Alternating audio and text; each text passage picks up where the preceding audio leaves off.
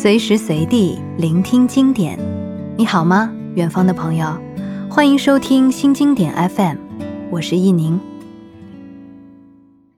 Hello，各位亲爱的听友们，又到了我们中国名画绘本的放送时间啦！有没有很期待？今天呢，要跟大家分享的这幅画呀，也是相当的厉害哦。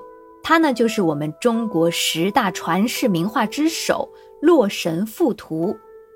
在历史上有着业余收藏家之称的乾隆皇帝，更是在这幅画上留下了松雪斋图书印、群玉钟密、昌明玉鉴等等各种各样的玉玺印章，还把自己的四字点评“妙入毫巅”装裱在了整幅画卷的最前端。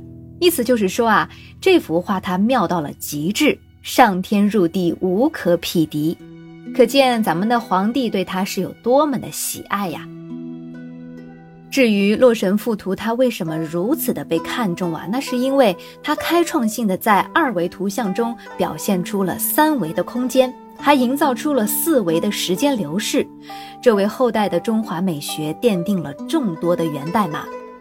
我们中国名画绘本系列的编著者、艺术圈资深的推广人曾姿荣老师，就从这幅诞生于一千六百多年前的《洛神赋图》开始，带我们一一走进这些源代码，破译藏在中国画里的秘密吧。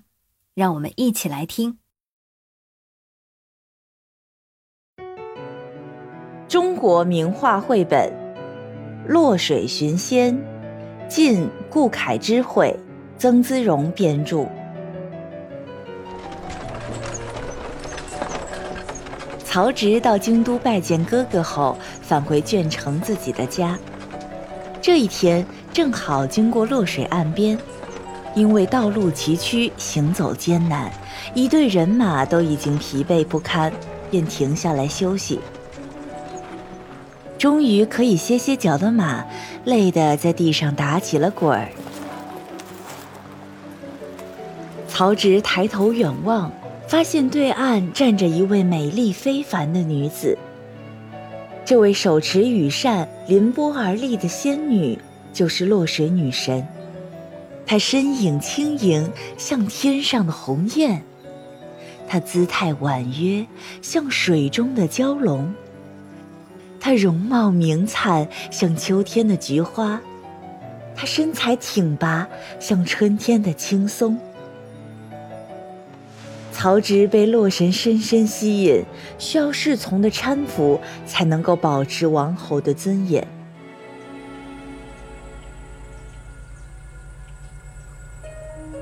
这时，太阳正从远山之中冉冉升起。洛神也对曹植深有好感，只见他不断换装打扮。希望在曹植的眼中显得更加美丽。她有时身着红裙，有时换成绿裙；她一会儿穿青衫，一会儿舞粉袖；她时而在水流中与女伴嬉戏，时而在山林中轻歌曼舞。曹植看着洛神，沉醉其中。洛神笑靥如花，眉目传情。有时洛神会装作转身欲走，却又停步回望。曹植则一直深情凝视着洛神。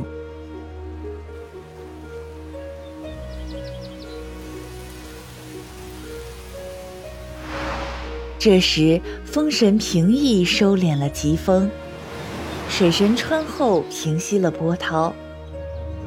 河伯冯夷敲响了神鼓，人身龙爪的女娲唱着清亮的歌，众神一起赞颂曹植和洛神的真挚感情。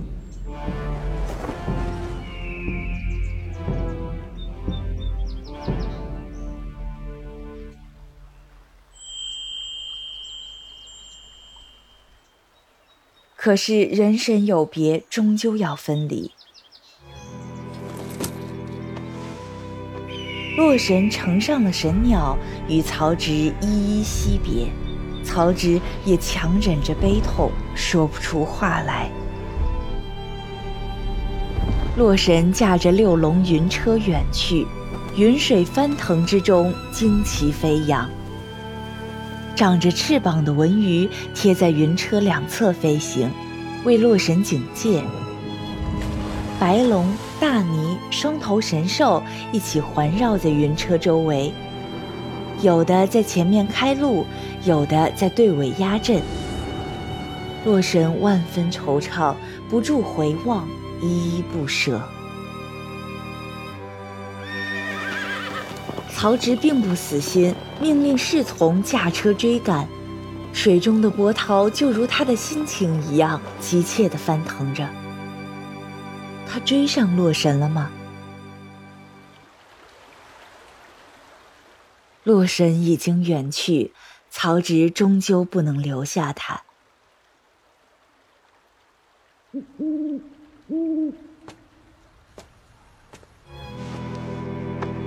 夜已深，他坐在洛水岸边，怅然思念着远去的洛神。眼前烛光恍惚，身边流水淙淙，曹植心绪起伏，彻夜无眠。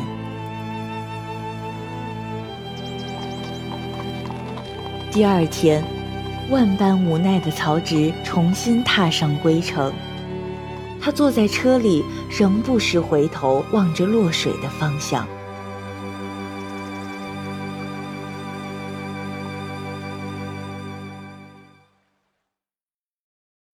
可以说，《洛神赋图》为中国美术史贡献了许许多多的经典样式。其中最伟大的一项就是采用了连续的叙事图像，用山水区隔情节，让画面不再是一张定格的照片，反而更像是现代的电影，有了场景的变化和时间的流动贯穿其中。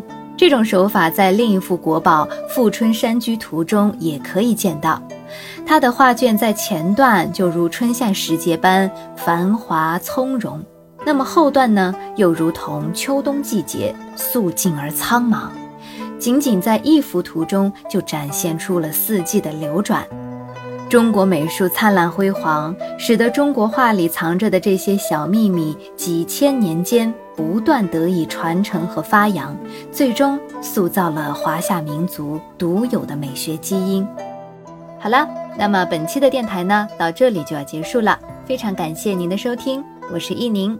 下期电台依然会为大家送上咱们中国名画绘本的精彩有声故事，敬请期待。那么我们下期节目再见啦！